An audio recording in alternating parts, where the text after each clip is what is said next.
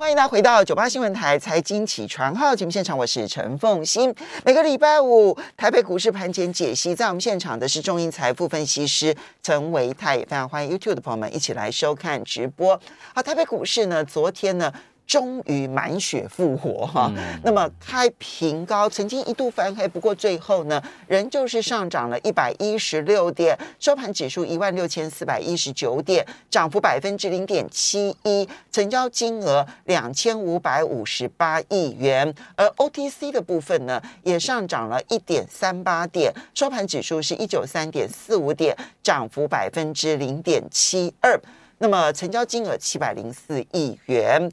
那么台北股市今天究竟会如何？今天凌晨的时候，美国股市四大指数都是大涨的，尤其是费城半导体，哈，那个也是叫做满血复活，哈，就是一口气大涨了百分之五点五八。因为高通，高通其实是半导体非常重要的手机晶片大厂，是那么大涨这个。这个盘后的呃不，就是它的这个嗯营收相当的亮丽，那么使得它的这个股价呢大涨哦，那么百分之九点六九，激励了费城半导体。好，不过有好有坏了哈，你就你就费半的角度来讲，对台北股市正面影响很大。但是今天凌晨，Apple、亚马逊还有英特尔公布了财报。那么，嗯，苹果财报其实优于预期，但是它对于未来的供应链瓶颈提出了警告。现在盘后的股价跌了百分之四，嗯，然后 Amazon 跟 Intel 也是因为他们的营收不如，就是财报不佳，所以现在盘后股价呢也大跌，嗯。台北股市究竟会反映的是高通的利多，还是苹果、Amazon 还有英特尔的这相关讯息呢？是好，父亲早安，大家早安哈。我想到底台北股市会如何去反映，就是刚所提到的 Apple 啦，或者是高通这些的一个这个财财报出来的结果。呃，我觉得从今天的盘势当中就可以看得出来了。好，那我们今天可能要特别来讲一下，就是说现在台北股市接下来反弹的一个主角为何？然后呢，不同的主角它的一个策略到底又是什么？我们现在看一下在金融股的部分。我们其实在过去这一两周，我们看到就是金融股是做拉回。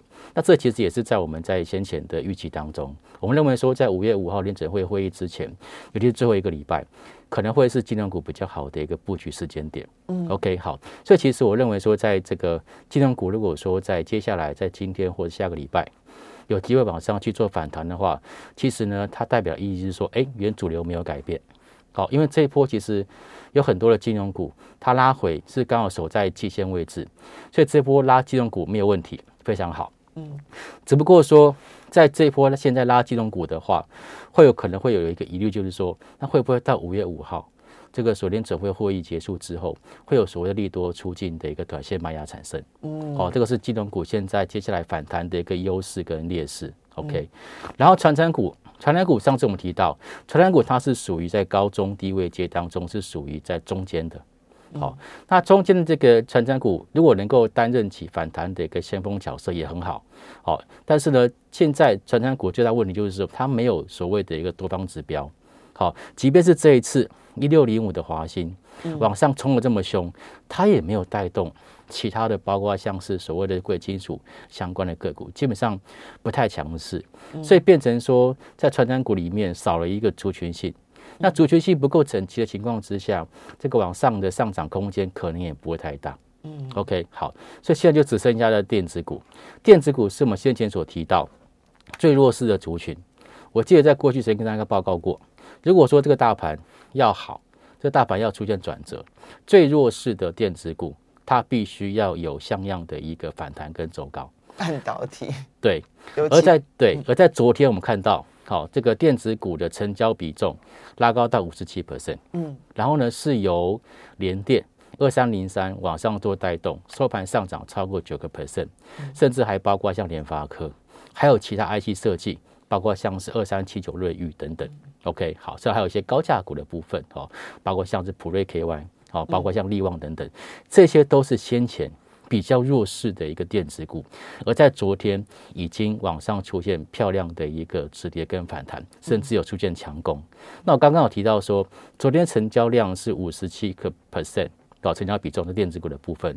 如果今天持续维持在六十 percent 以上的话，那我想刚刚的金融、船产跟电子这三个族群，我想市场上面就已经做出了选择，很可能就会是电子。好，所以你觉得最弱势带动反弹的机会比较大了？对，因为它这边呢，往上反弹的空间会是比较大的，而且有多档的一个个股在这一次的一个这个礼拜的拉回过程当中，好，它在这个技术指标的部分，它是呈现一个低档背离，然后在融资余额的部分也出现了低档的一个减肥。这其实现阶段，我个人认为说，在呃电子、金融跟传统这三方类股来看的话，其实以电子股这一波能够带领大盘反弹，会是最好的一个选择。然后其次就是会是金融。好，所以嗯，这个礼拜可能整个格局就是三个轮动来看的话，船产现在看不到族群性，所以呢很难带动一个比较连续性的一个上涨。是。而金融在下个礼拜联准会的会议记录之前，其实是有机会的，但是你会担心会议会议会议公布呃会议结束了之后，是会不会出现利多出尽哈？是要提醒大家的哈。那但是电子股的反弹，我们就要必须要把电子股拿出来一一剖析了，嗯，因为电子股这一呃昨天的反弹是非常明显的，联电、联发科是主要的领军。那台积电呢，至少没有扮演这个呃扯后腿的一个角色哈。那么能够怎么看待他们会不会持续？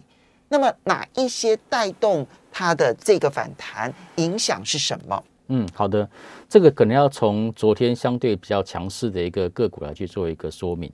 首先我们看到就二三零三的一个连电。好，那联电呢？其实从刚刚我们提到说，它在这一波下跌的过程当中，它是在股价有出现低档的破底，然后造成指标的背离。重点是它在日 K 线上还出现我们在呃一般技术分析里面常常看到的倒状反转。嗯，哦，它在下面有一个小红 K，那小红 K 的左边跟右边它各有一个跳空缺口，就像一个岛在海上一样。其实你去哦，所以看联电的话。四月二十六、四月二十七、四月二十八这三天，其实你就会看到四月二十六号到四月二十七号，其实是一个跳空的缺缺口，对，就往下的跳空缺口。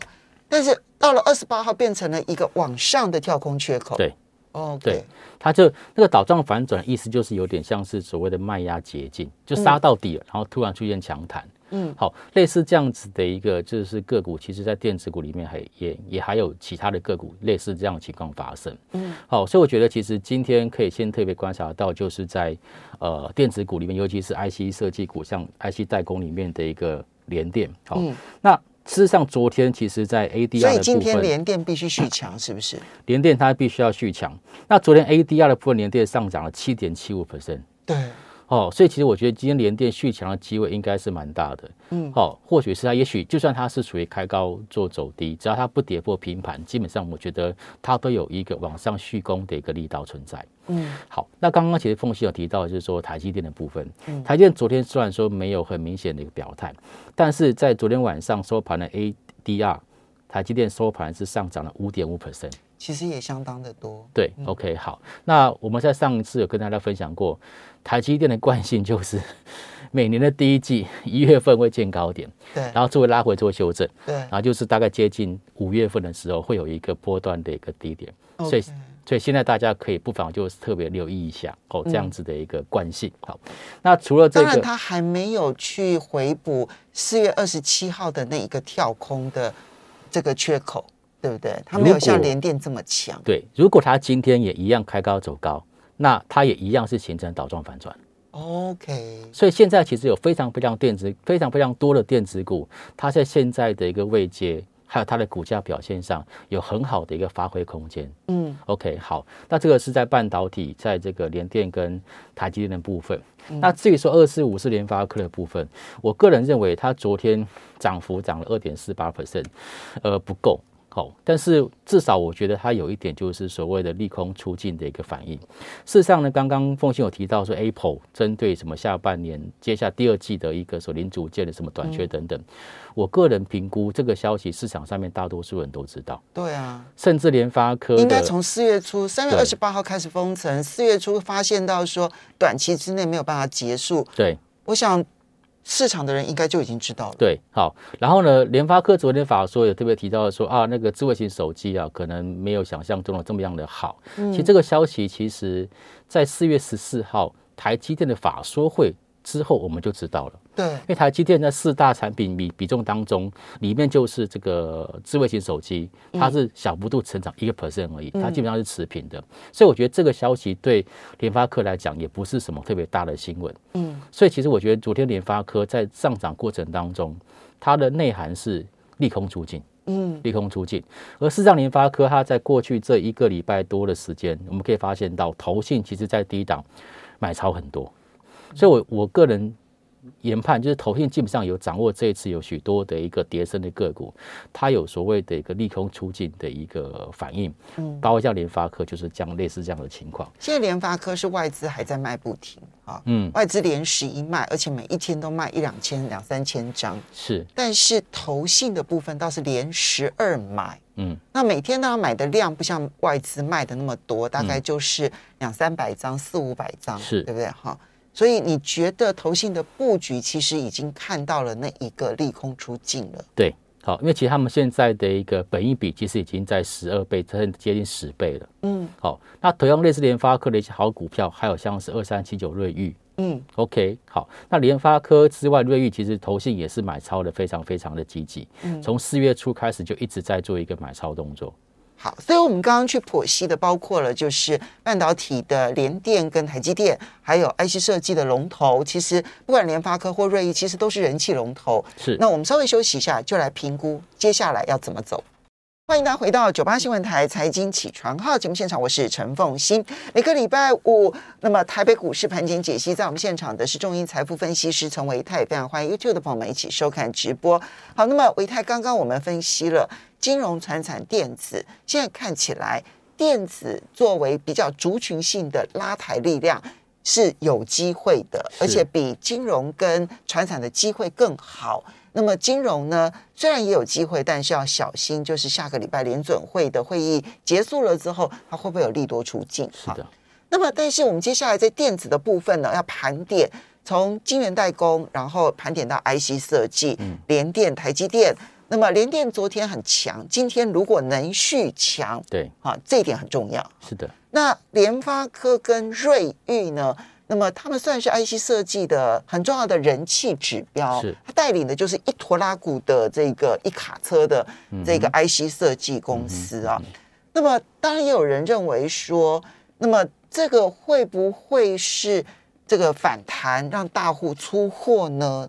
你的看法？嗯，好的，好，呃，当然，现在如果说就目前的可能说的这个总体经济的一个消息面。还有所谓的一个技术分析，有人有人在讲说哇，现在连月线跟季线都是下弯啊，这个行情就是走空啊。呃，但这些东西都是摆在眼前的事实，我们没有办法去做反驳。但是我们才讲说，其实股票市场我们讲我们讲究是一个呃超跌或者是不合理价位的一个投资机会。嗯，OK，好，所以我觉得短线上面它一定有介入的时机点。好，那如果说，当然，对于站在投波段性投资的朋友，可能他们想要等到这个月线翻阳啦，或者是突破季线之类的一些这个呃这种所谓的操作模式也 OK，更明确的指标，对，也是 OK 的，也是 OK，这个都都没有问题。这一个是属于短线上面的一个操作，一个是波段性操作，这个都是没有问题的。好，但是我现在再稍微补充，就是说，为什么我觉得现阶段呢，有很多的一个个股是可以稍作留意。不要忘记，今年其实所配发的股利非常的高，嗯，将近二点四兆到二点五兆这样子的一个这样子的金额的一个水准。那我特别去看了一下，就是在最近，呃，殖利率的一个表现上，我们发现到现在呢，殖利率在五个 percent 以上的一个公司，上市加上柜有五百二十四家。总共是一千七百五十家吧，大概现在有将将近有将近快要三分之一，不到三分之一的个股是殖利率超过五个 percent。而如果说我们再把这个殖利率超过五个 percent 再往上做提高，例如说把它拉高到七个 percent 的话，你可以发现到它的殖利率这么多的这个加速里面也有两百家。所以其实我觉得一定一定会有很多的一些所谓的，就算他是属于波段性操作的投资人，他对于这样子的一个这么高的殖利率的一个条件，他也是会去做一个布局跟留意的。嗯，对。那举个例子来讲，例如说像电子股里面，我们刚刚提到了 IC 设计里面，像三零三四的联咏，它到昨天为止，它的这个殖利率就来到了二十三点四六 percent。OK，OK，好，它这是好公司。然后再来就是二三五七的华硕，上次我们也是跟大家提过了哈，就是华硕。那华硕现阶段呢，它的这个直利率的部分也大概是有到十一个 percent 以上，这些都是好公司，然后是绩优公司。那因为这一次呃美国股市的下跌或者俄乌战争的一个影响，然后他们的一个股价去往下做修正。好，那还有例如说像是技嘉、好维新跟技嘉，这真的也是跌得很很惨的。嗯，好，在呃这个前年有这个所谓的一个显卡短缺，然后今年显卡不缺了，但股价跌了一大段下来。可现在技嘉呢，它的殖利率大概有十一趴，维新的殖利率大概也有八个 percent 上下。嗯，OK，这都是属于我们常常听到一些所谓的绩优股。那这些绩优股这个拉回，其实。呃，我们就应该去留意它的一个所谓的投资价值，哦，对，嗯，那至于说大环境的一个风险，或者是所谓的一个技术线型上面的风险，我觉得这个是会取决于说我们进入这场个股的一个比重到底是多少，嗯，或者是这进入这场个股的一个时间到底是要快还是慢，嗯，对，所以我们这样子来看，就操作面来讲，你既然判断未来这一个礼拜。电子当家的几率很高，好，那昨天呢，电子其实已经开始发动了，嗯，那你今天的操作会如何呢？对，如果说对今天来讲，当然，如果说今天强势的个股又是昨天相对强势的个股，我个人会把它特别 mark 起来，好，那可能会在下个礼拜去做一个买进，或者今天就先稍微做买这个基本的一个部位。哦，所以你要追强了，今天。呃，因为如果说你，因为如果说今天能够真的出现开高走高，然后早盘能够预期今天成交量会比昨天的多的话，那原则上基本上就是一个技术指标在低档嘛，然后也是一个破断反弹的一个机会。嗯，那我们就会在这边去做一个考虑。嗯，那去做考虑就当然其实选股就很重要，所以我刚刚特别点了一些，就是它其实是有呃高现金、指利率做保护的绩优股。嗯哦，这种个股呢，现在已经跌到这个地方，甚至有些个股的本益比都到十倍上下了。嗯，这时候记录其实风险是相对比较低的。嗯，对。好，但是因为我们现在看到哦，当台北股市有的时候，我们现在亚洲的股市在反映这个消息面的时候，速度是非常快的。嗯，今天凌晨美股虽然大涨，但是现在，那么嗯，这个美股的盘后的电子期货盘其实是下跌的。是。那么，因为我刚刚有提到，就包括了苹果、亚马逊、英特尔他们公布的财报，然后或者他们提出来的预警，那么都让市场觉得有疑虑。因此呢，现在盘后的跌幅是百分之三到百分之九。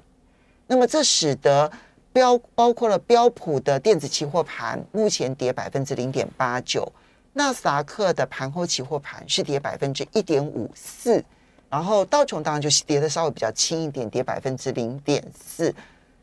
这个会怎么影响台北股市？那然后你刚刚的前提是说，如果昨天强的，今天也开高走高，嗯，但是如果今天开高我们就追进去的话，那么美股的盘后期货盘会不会在雅股又发酵？好，这个问题呢，其实可以从盘中的亚洲股市就可以来去做一个判断了哈。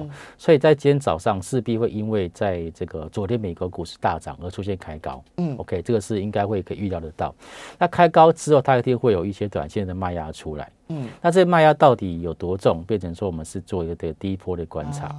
那如果说在呃十点前后，哎，这卖压已经慢慢消失了。就像昨天一样，其实早盘在十点之前，哎，上冲下洗震荡还蛮大，但是一直到十点半之后，它一个开始持稳，开始这些所谓的一个多方买盘做进场，它在最后才把股指数往上做推升。嗯，所以我个人怀疑，就是说，哎，今天也有可能走类似这样的情况，就是早盘会先有一个所谓上冲下起，嗯，然后这些短线上面的啦，当中客啦，或者是隔日冲的这个卖压消完成之后，哎，大概在十点、十点半之后，哎，止稳了之后，后面那段才是呃真正多头要去做努力的一个时间点。所以你会去观察十点到十点半的卖压到什么样的情况，对然后接着来看说这个卖压能不能很快的被消化掉。对，如果很快的被消消化掉了，你看到那你要怎么？你你通常你在盘中的时候，你会怎么样去观察它的卖压是不是消化完了？这个问题问的非常好，这关系到我们操盘的诀窍，嗯就是看今天的平盘。嗯因为今天的平盘就是昨天的一个收盘，嗯基本上只要守在平盘，就代表昨天买进的人原则上都是赚钱的。，OK，OK，所以其实我觉得守住平盘会是一个盘中强弱势观察的很重要的一个地方。好，所以呢，这些都是一些小 paper 提供给大家做对参考，对不对？好，那么嗯。